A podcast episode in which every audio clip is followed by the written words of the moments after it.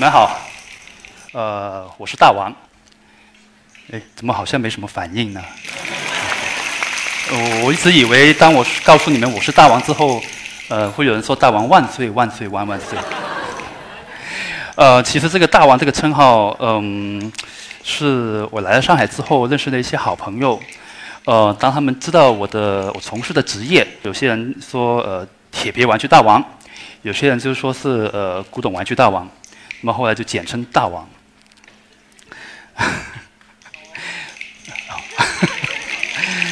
那么，呃，我不知道在呃在座的各位的年轻人，呃，你们会不会有很多的梦想？哦，呃，因为在我的前半生，我是有很多的梦想的。呃，真的不是说笑，为什么说前半生呢？因为呃，两天前我刚好过了我的五十岁大寿。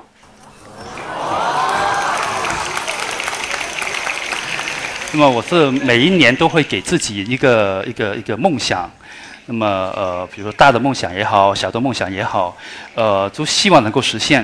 那么为什么喜欢玩具？那么可能就要从我小时候开始想起了。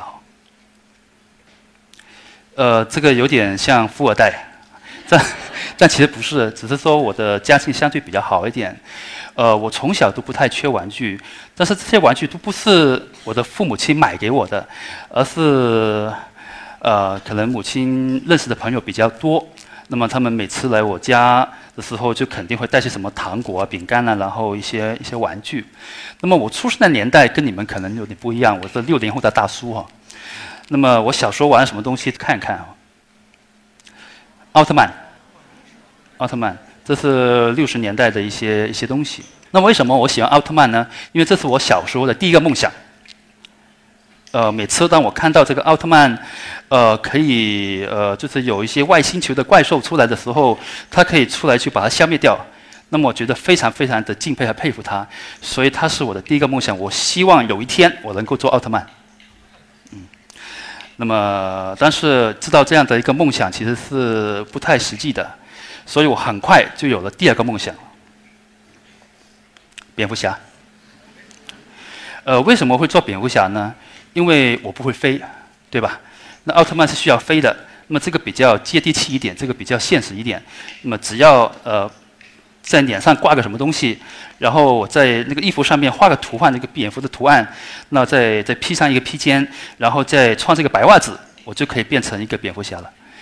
那么现在你们所看到的这些东西，都是我小时候玩过的一些东西，特别是下面在那个左下角那么一个蝙蝠车，我记得我当时候就有三辆。为什么三辆呢？可能当时候是比较流行这个玩具，所以每次当一些呃一些亲戚啊、一些朋友来我家的时候，肯定会带这个东西给我。那么从六十年代，就是我六五年出生的，六五年到呃到七五年的十年里面，呃我们在香港其实。相对来说，比比中国来的比较幸福一点。我们除了可以玩到一些这样的一个动漫的一些一些玩具，我们还可以玩到一些塑料玩具。左下角那个就是说家家酒，对吧？家家酒也是可能我会喜欢跟小朋友玩啊。然后还有一些是呃呃医生啊那些什么玩具的。我今天带了一个小东西过来，你们可能米老鼠对吧？米老鼠，我们小时候是怎么玩呢？呃，你们看到那个上面有那个眼睛，眼睛上面有白点和黑点，然后我们就会有几个小朋友里面，就是看谁比赛的最快，去把那个眼睛点上去。之后呢，等它干了之后，就塞在那个塑料袋，然后就这个纸然后打两个洞，就结束了。那么我那时候我的我妈妈有一个挺好的朋友，其实就是开一个玩具厂。这个玩具厂其实也就是一样的所谓的山寨厂。呃，这个厂是每一年的暑假我都会去那个玩具厂玩的。它那个厂其实并不大，大概一百多平。呃，进去的时候呢，其实左边呃就是一个小的一个一个空间。呃，那个空间为什么记得这么清楚？是因为我妈每次带我去的时候，她在里面打麻将。嗯，那么在 那么在 在右右我的这个右边的时候，就有一排那个呃大概两三张那个木的桌子。木桌子之后，这上面放了很多这些小玩具。那么那个小孩其实那时候我想想看，其实那个那个工厂老板其实也挺会利用童工的，因为他们也没有什么钱给我们，就让我们去玩，一边玩着一边赚钱。七十年代中期开始，呃，中香港的那个玩具已经就香港小朋友能够玩的玩具已经从铁皮的、塑料的、木的变成一种所谓的这种叫超合金。这个是第一代的超合金玩具，也是我很喜欢的一个东西。呃，我小时候其实我父母亲很少买玩具给我，这个是其中的一件。呃，那那在我可能考试成绩比较好的时候就买来给我。好景不长，因为我的妈妈在一九八二年就去世了。去世之后呢，我就去了新加坡。这是新加坡的时候，因为我小时候的那个呃那个美术还还可以还可以，所以就进去了那个新加坡的那个那个美专，就是南洋美专。那么在左边那个是我，哦，就是那个非常瘦的那个人是我。那么有朋友看到这个照片之后呢，就很有疑问了，他就问我。你最近是不是逆生长了？然后呢，还有一些人就说我是不是去微整了？那么我说的不是。不过如果你们都想知道的话呢，等一下在呃临结尾的时候，我会告诉你们那个秘诀哦。嗯，好。那么从那个呃八十年代开始。呃，新加坡其实在在持续的发展，那么经济的不断的起飞，那不断的起飞的的时候呢，其实就是有很多呃很多的东西扔掉了，那么刚好那时候有一个叫做怀旧热潮，怀旧热潮从呃欧洲、美国，然后一直蔓延到呃亚洲的日本。香港到后来到了新加坡，所以那时候因为我是学美术的，学商业美术，所以我就特别特别喜欢这种老东西，而这种喜欢特别老东西的这种这种这种感觉是使到我我可以。呃，去进进去一些荒荒废的那些房子，去翻一些可能那些那些人已经搬走了，那么我去里面翻一些，肯定有没有一些老东西还可以存下来，然后可以去去，比如说可以找到一些呃可口可乐的玻璃瓶，老的玻璃瓶呀，然后一些呃旧的杂志，都是一些可能五十年代可能或解放前更早的一些杂志，那么我就搬回家。呃，曾经还有那么的一次，呃，我去一个跳蚤市场，跳蚤市场怎么样呢？呃，我就在路边买了一张风扇，这个风扇是一个五十年代非常漂亮的风扇，才花了五块钱新币。那么到了到回回回回到回家之后呢，我的一个，因为那时候我住在我亲戚家，我的一个舅妈就跟我说：“哎，国泰，为什么你喜欢这样的东西？这种东西这是我们不要的，你要来干嘛？”那我说我喜欢，我特别喜欢这种怀旧东西。到了八十年代末的时候，其实我就开始喜欢玩具。那么你看到的上面有有几本书，下面有三本三本书叫做《Yesterday of Toys》，呃，是一个日本的一个收藏家。一本收藏家，呃，他是这三本书开始，呃，感染到我，然后也因为这三本书，呃，让我有了那种呃童年的回忆。这个童年回忆我不知道你们现在有没有，但是那时候我就觉得，呃，我很想再回去我的童年，我想要，呃，拥有一些我曾经玩过的东西，是这样的一个开始的。这是我的第一台从店里面买的一个铁皮古董的铁皮玩具。这个玩具是我花了当时候新币三十元买回来的，嗯。当时候的这个三十，我先先跟你们讲一下这个三十是什么概念呢？呃，当时候我是作为一名那个平面设计师，平面设计师的一个月薪大概是九百块，我买一台这样的一个玩具就花了我一天的工资。可能呃，像你们这个年龄，你们可能就会去去逛商场，去买衣服，去去去做一些可能一些跟潮流有关系的东西。但是我不是的，我喜欢逛玩具店，呃，我就很喜欢呃。到了一个玩具店，或者到了一个商场的玩具部，呃，我看到呃他们一些一些一些公司新出的一些玩具的时候，我就特别开心。到了九十年代，你可以看到，呃，在我疯狂的年代的时候，我是可以，呃，早上我上班，下午就不上，下午就去找玩具了。呃，这个事情是非常疯狂的，所以也就是为什么我的父亲一直觉得说，为什么我这么痴迷一个东西？呃，他曾经说过一句话，就是“玩物丧志”。他觉得为什么喜欢这个东西？你喜欢就好了，为什么会喜欢到你要整整整整个房子，整个就是你都一直在每天都好像就去想这个玩具？我自己其实也搞不得很清楚。八十年代末到九九五年这几年中间，其实我就刚才我说的，我一直不断的去去寻找玩具。我首先我是在在新加坡，呃，我会拿起一些，当时有一个黄，你们知不知道叫叫黄页呃？黄页就是那 Yellow Pages，就是一个电话本。打电话，然后去不断的去去寻找，然后有有一家叫同发的，那么就就那一家就找到一些呃很多这样的一些老玩具。那是我第一次，就是在我买到那个玩具的打字机之后，我就不断的在新加坡、在马来西亚去找到一些呃所谓的古董级的玩具。那么后来就有一次的一个偶然，呃，我在马来西亚找到一一个一一个叫做宇宙坦克的玩具，不知道这个你们在图上面看不到，在中国上海，然后叫康源玩具厂。那是我第一次知道在上海有一个康源玩具厂，我就非常非常的兴奋。然后呢，我就打了个电话给我爸，我跟他说我想要到上海。他说我神经病。为什么是这样的概念呢？你知道，在在香港，一九八零年呢，呃，是香港的一套连续剧叫《上海滩》。不懂你们知不知道？呃，周润发演的那那一部哈，那部看完之后呢，我就一直想要到上海，而且我一直想要像那个周润发、许文强一样，穿一件这样的衣服，戴顶那个帽子，然后到上海。其实我去上海之前，我买一套这样的衣服的，但是上海是太热了，我不不能穿。那么我就就告诉了我爸。那么那时候呃，不管不仅仅是在香港，然后还有就是在新加坡，他们其实对中国就有一种观念，就是非常的落后。呃，他们总觉得为什么你会要去去去去中国？呃，为什么你不去美国，不去日本，甚至你可以去很多地方？为什么要到中国？但是我就觉得，我想要到中国看一下这样的一个玩具厂是长怎么样的。我没去过。那时候从新加坡到上海其实并不容易。呃，我是从香港坐飞机到，呃，从新加坡坐飞机到香港，然后从香港坐火车到广州，然后再从广州坐一个一个很很简陋的飞机到上海的。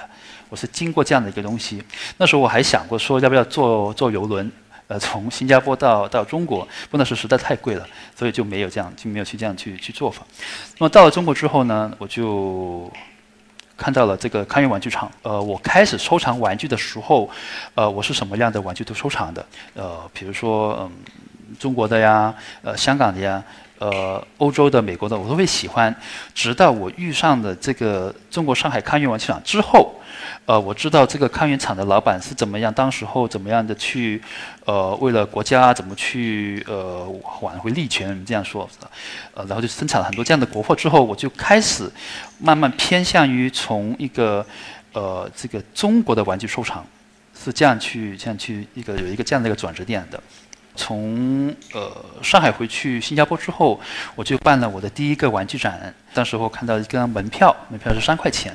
那当然，这个这个玩具展其实也是一个一个挺失败的一个一个例子。当时候我估计应该有一万人来参观的，但是最后只来三百个，好像三百张，对，是这样的一个情况。这个是我第一次上报纸。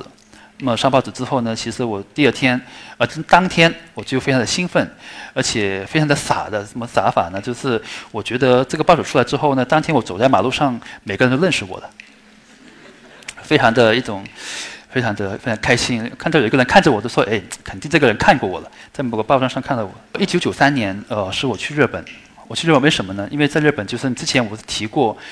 呃，有一个就是那个《Yesterday of Toys》的那个作者叫北原造久，是一个日本的非常出名的一个收藏家。当时候我就要去他的博物馆去看一看，他究竟有什么了不起。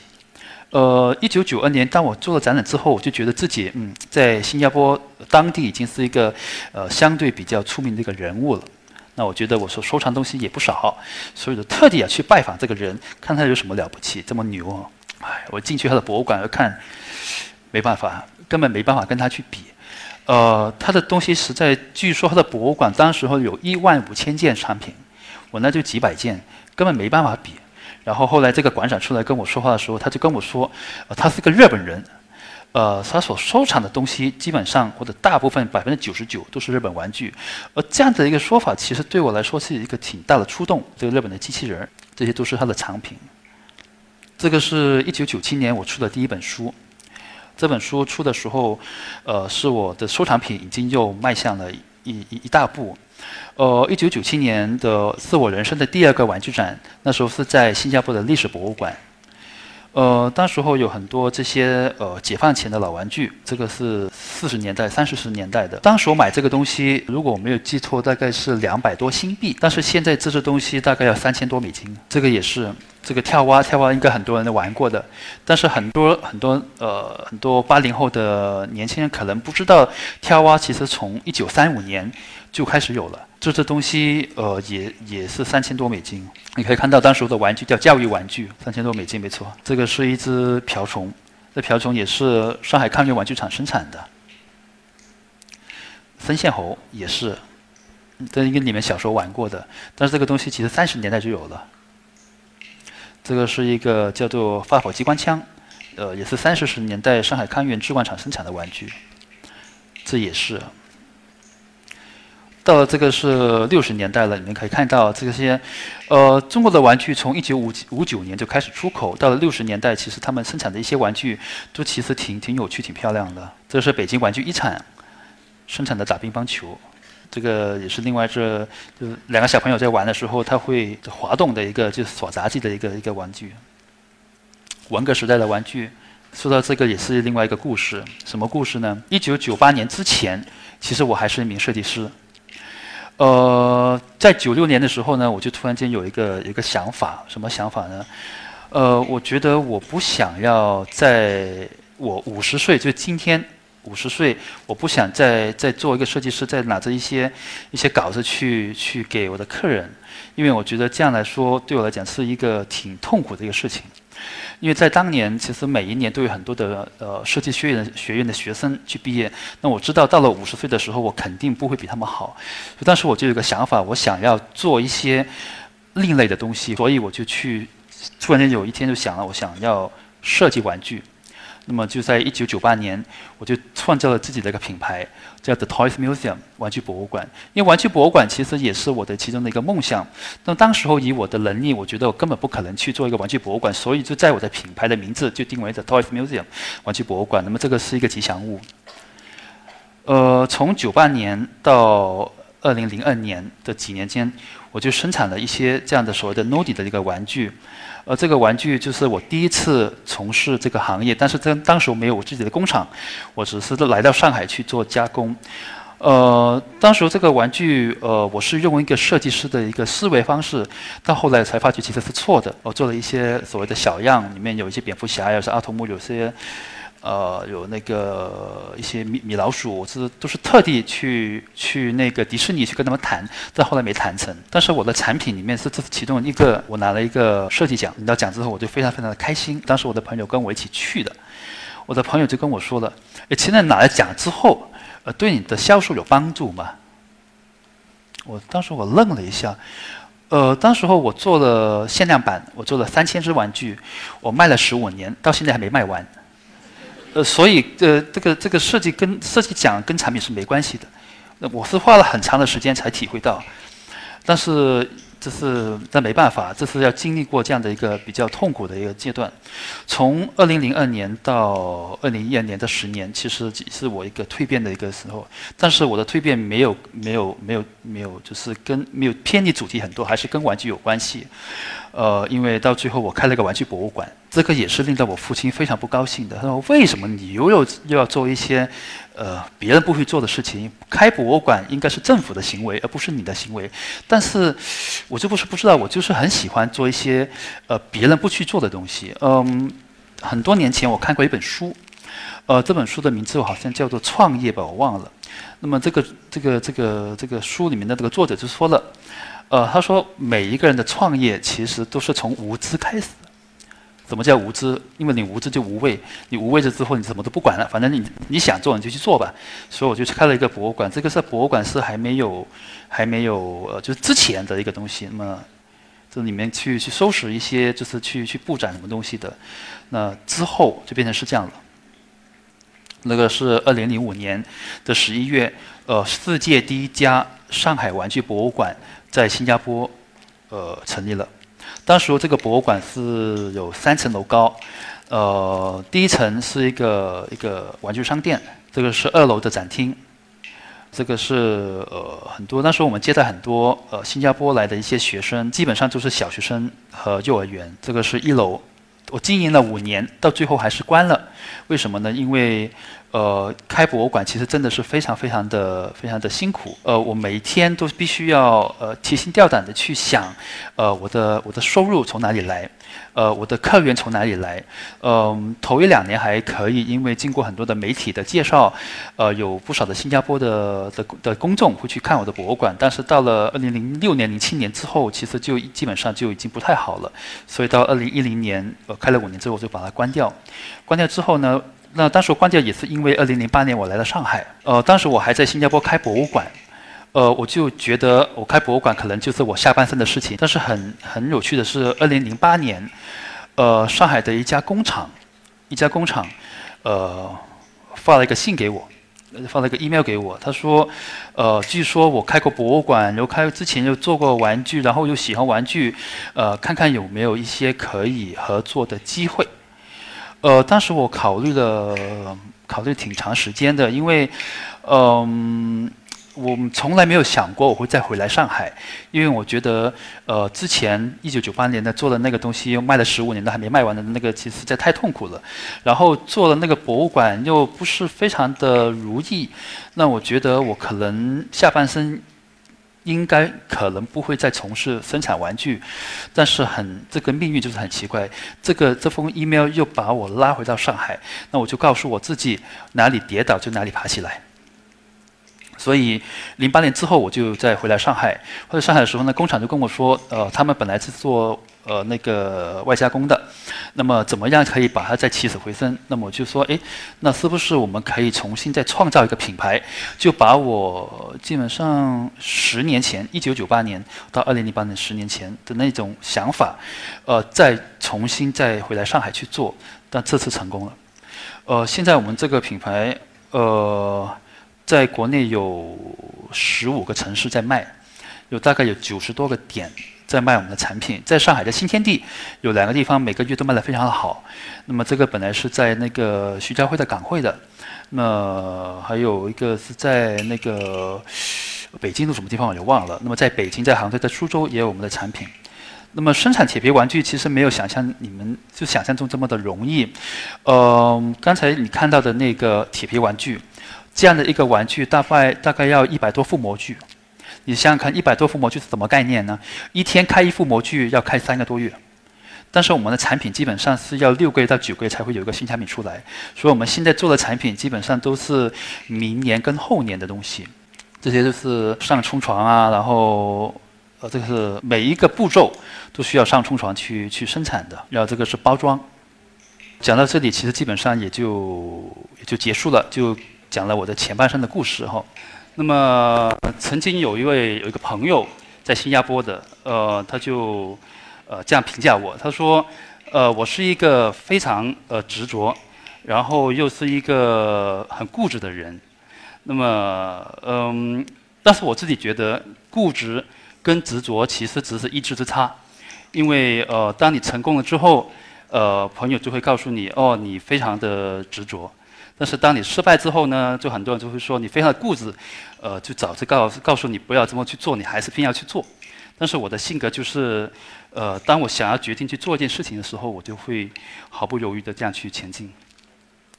呃，几年前，呃，的我爸从香港到上海来看我，呃，他说，呃，有一天我们在吃饭，他是他就很语重心长的去去这样告诉我说，儿子，嗯。